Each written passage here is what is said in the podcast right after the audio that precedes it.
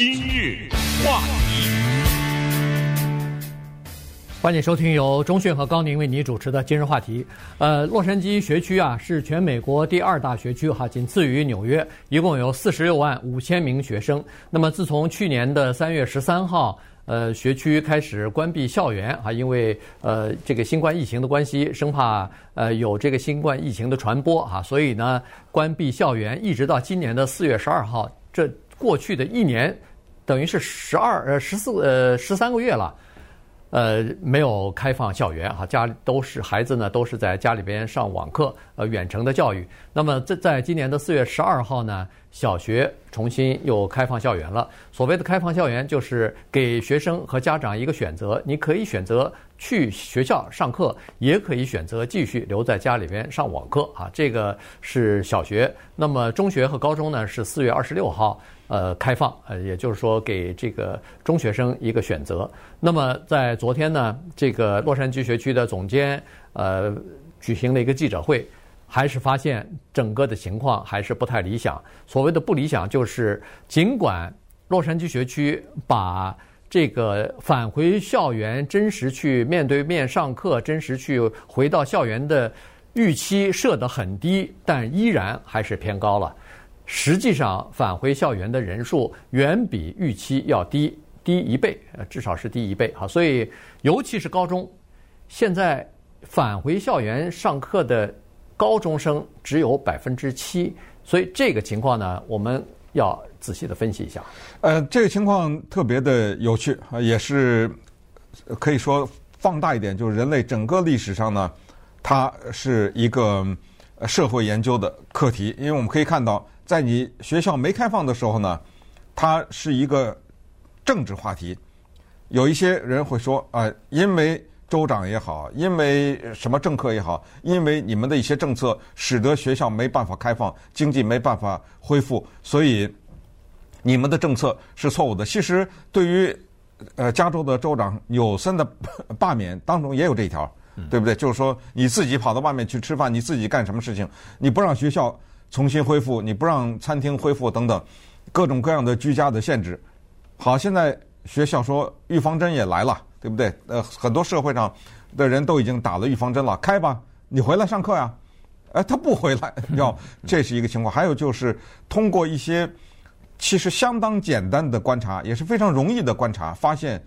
回来上学和选择在家待着，这个里面有收入的问题，有区域的问题。看看你家住在哪儿，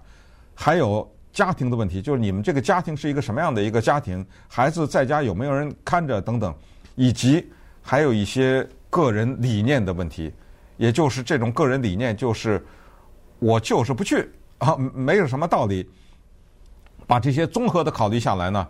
看到一些问题。首先跟 大家说一下，这个回去上课是什么回事儿，它不是。一帮人坐在教室里，有一个老师站在黑板前面讲课。你到了学校还是上网课，你是坐在教室里面上网课。这个是中学啊，中学以上的。对，中学以上的，小学当然不太一样啊。还是上网课，这就变成什么一个情况呢？就是，比如说一个教室里面，过去咱们随便说坐三十个人，现在只回来了八个人坐在这儿，他面对的也不是一个老师，而是屏幕。而在家里的没有去学校的那些人，对的是同一个屏幕，看的是同一个老师，因为他是电子的方式嘛，对，所以是这么一个情况，所以他不回来上课，也有可以理解的地方。对，呃，这个这个安排呢，确实哈有一些好像感觉上没有什么太多吸引人的地方。也就是说，这个学生回到学校里边去啊。实际上也是在上网课，因为他们一上一回到校区，就是坐在一个同一个教室里边，不出去了，呃，不能换教室了，哎，不换教室了，老师也不过来，基本上就是说你上什么课，你就 log in，你就上那个呃远程的上那个 Zoom 去上那个网课去啊，所以呃这个学校你反正有那个手提电脑嘛，所以或者是平板电脑，这个洛杉矶学区呃基本上都发了哈，所以呢。你就是在学校里边上这个课，但是如果你有什么，呃，比如说是情感方面的问题啦，这个心理方面的压力啦，这个你可以跟老师讲，因为在你的教室里边坐着一个老师，但这个老师不是给你上课的，这个老师是上那个网课的老师，他呃教数学，他就在这个呃屏幕前面头，就不光是给你上，也给其他的人上，所以呢是这么个情况。然后除此之外呢，你就在教室里边，要不自己读读书、上网查些资料什么的，大概就是这个情况了哈。当然呢，他提供一个东西，就是早晨八点到下午四点的叫做课后的监督啊，也就是说，你上完课以后可以早回家，但也可以，如果父母亲没来接你的话，你也可以待在学校里头，待到四点钟。那四点之前，这个教室里边都是有老师或者是这个其他的工作人员来监督这些孩子的。那还这个小学的情况呢，就不太一样了。小学呢，它是有一些面对面的课程了啊，这个和那个中学的情况不一样，而且小学呢也提供那个早晨八点到下午四点的这个课后的监督，所以呢，实际上小学的需求比较大，这就是从昨天的记者会上可以看得出来，小学返回学校上课的比例远比高中的要高啊，高中只有百分之七，小学在百分之三十以上，初中在百分之十二以上。高中就是只有百分之七了。小学呢，它就是有这么个好处，就是我们都知道，在加州啊，这个不到十二岁的孩子可能不能一个人待在家里边。所以，如果要是孩子可以到学校去的话，那么父母亲就可以出去工作去，哪怕是呃兼职的 part part time 的这个工作，只要你在四点钟之前把孩子到学校里边接回家就可以了。你白天就不需要。整天的在家里边陪着这个孩子了。对，那这么看来，咱们说一说高中的情况。你说是穷人的孩子回到学校里去的人多呢，还是有钱人的孩子高中生老说人多呢？这个就特别的残酷。我们看看洛杉矶县下面一个叫做 Huntington Park 这个地方。顺便说一下，洛杉矶县不是洛杉矶市啊，那它是一个比洛杉矶市大得多的一个概念。你像四十六万五千学生嘛，对不对？对。好。Huntington Park 这地方的居民的平均收入呢，差不多在四万四千中间收入吧，嗯，啊，四万四千两百三十一一年，年收入四万，在加州这么一个贵的州，应该是比较中下吧，对不对？对，这么一个地方的高中生就回到学校去，不在家上网课了，百分之十二，其实也蛮低的，还有百分之。八十八的人没回去呢，对不对？可是再一看，呃，西洛杉矶，西洛杉矶是一个概念啊，这个里面有很多的有钱的区域都在这个地方。西洛杉矶这个地方的中间收入唰的一下就差不多将近三倍了，嗯，十一万六千零八十三块钱。他的高中生的返校率四点八，正好也差不多三倍。就是说，对不对？对，我的收入比你高三倍，我返校的人比你少三倍，太清楚了这个数字。对，所以这个就有问题了哈。当然了，这个学区总监呢，在这个数字当中呢，他还是看到一些乐观的东西。原因就是说，他发现这些返校的是那些低收入的。或者是中低收入家庭的孩子，那这些孩子是更需要帮助的一些孩子啊，因为这些孩子可能在家里边没有安静的或者独立的一个学习的场所，有的人家里头连那个 WiFi 无线上网的呃这个设备都没有啊，所以呢，他们是需要回到学校里边去呃接受教育的，否则在家的话，可能连正规的这个远程的这个教育大概都没有办法接受。今日话题，欢迎继续收听由中讯和高宁为你主持的今日话题。这段时间跟大家讲的呢是洛杉矶学区啊，呃，重新开放校园之后的一些情况啊，不是很理想。呃，显然就是要么就是家长对这个呃重新开放的学校里边的安全卫生、公共卫生的方面呢，还不是特别放心；要么呢，就是觉得在这个学期的中间这么开放的话，打乱了学生的这个学习计划也好，学习的习惯也好。也不是什么太好的事情啊，所以呃，不管什么原因吧，各种每个家庭可能有不不同的考虑和不同的原因，但是回去上课的人确实是比较少。再看一下这个这个统计数字呢，就发现实际上洛杉矶学区，呃，还是挺可挺可悲的哈，百分之八十的学生是在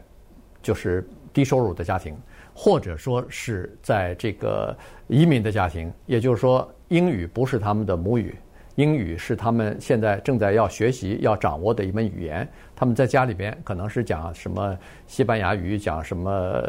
呃中文，讲什么其他的语言的人。这样的人差不多二十吧，百分之百分之二十。然后在百分之八十里边呢，还包括一些是在寄养家庭里边。这个寄宿就是寄宿在别人的家庭里头的这些人，嗯、那就说明他们的自己的父母亲没有能力来照顾这些孩子，或者在监狱里啊，或者什么的，对对对，犯罪啊什么的。然后还有百分之十三的孩子是叫做残障人士。所以你仔细想一想，这些公立学校这个洛杉矶学区里边的孩子，就是这么的一个构成。呃，难怪有很多家长说实话不是特别放心，会让自己的孩子回到这个学校当中去。可是你再看一下小学的情况和高中的情况，几乎是完全相反，嗯，对吧？这个这个有的时候你真的很难解释为什么会这样呢？对，也就是调查下来发现，有钱的那些区域啊，小学返校率高于。有呃，就是贫困的地方。对，呃，反正呢，不管怎么说，我们都知道这么一个道理。这个道理蛮简单的啊，在多数的情况下都是适用，就是钱越多，选择越多，这个是肯定的。你有了钱的话，你就有很多的选择，而那些没钱的人，他就很多的选择，他就是没有。所以收入高，选择也就相对来说比较多一点。你刚才说的那种什么在寄养家庭的了，或者甚至有些学生的家长是处在无家可归的状态的，嗯，这种都有。像这种呢，在高中的这一个等级的时候，那孩子就赶紧到学校躲着去，因为我家里连个无线上网都没有，那我必须得去学校。可是反过来，小学的话呢，因为它还开放另外一个东西，小学就是那个所谓的游乐场嘛，什么滑梯啊，什么，还有就是，呃，小学。你知道他回去以后，他有小朋友啊，对不对？对。呃，一大堆小孩可以在一起玩，的比闷在家里面，呃，一直对着大人，是不是这些道理啊？另外，也就是说，小学它还有一个他的年龄的原因呢。我们也知道，在这个新冠疫情期间，这个年龄段的感染率相当的低啊，嗯，对吧？呃，所以种种的考虑吧，大概。对。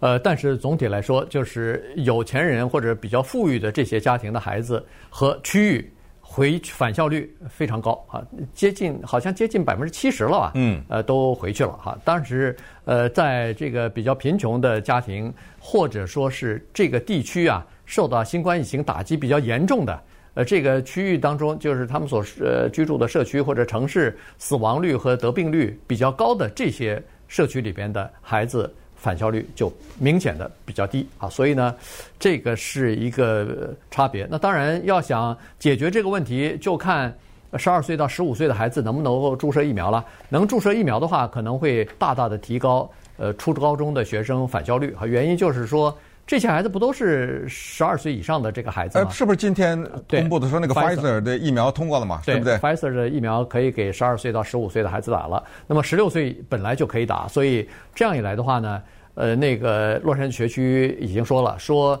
你如果在住的家庭这个附近或者是你的地区如果没有地方注射疫苗的话，没关系，你只要把那个疫苗带到学校里头，我们帮你注射。如果或者说他也呼吁政府部门。干脆就直接到家里去，对，就拨一部分拨一部分疫苗到学校里边去。学校争取在呃这个秋季八月份开学之前，全部给学生呃可以打的都给他打上疫苗。这样的话，大概家长就应该可以放心了吧？对，呃，另外呢，还有一个小的因素就是关于放暑假，因为六月十一号就放暑假了。对，这也就屈指可数了，对不对？因为他这个种返校是在半截的时候。突然之间把 学校打开了，所以到呃六月十一号又是一个漫长的暑假的开始，所以所有的这些因素加起来呢，就导致现在呃洛杉矶学区面临的这个问题，就是学生返校的人数比较低。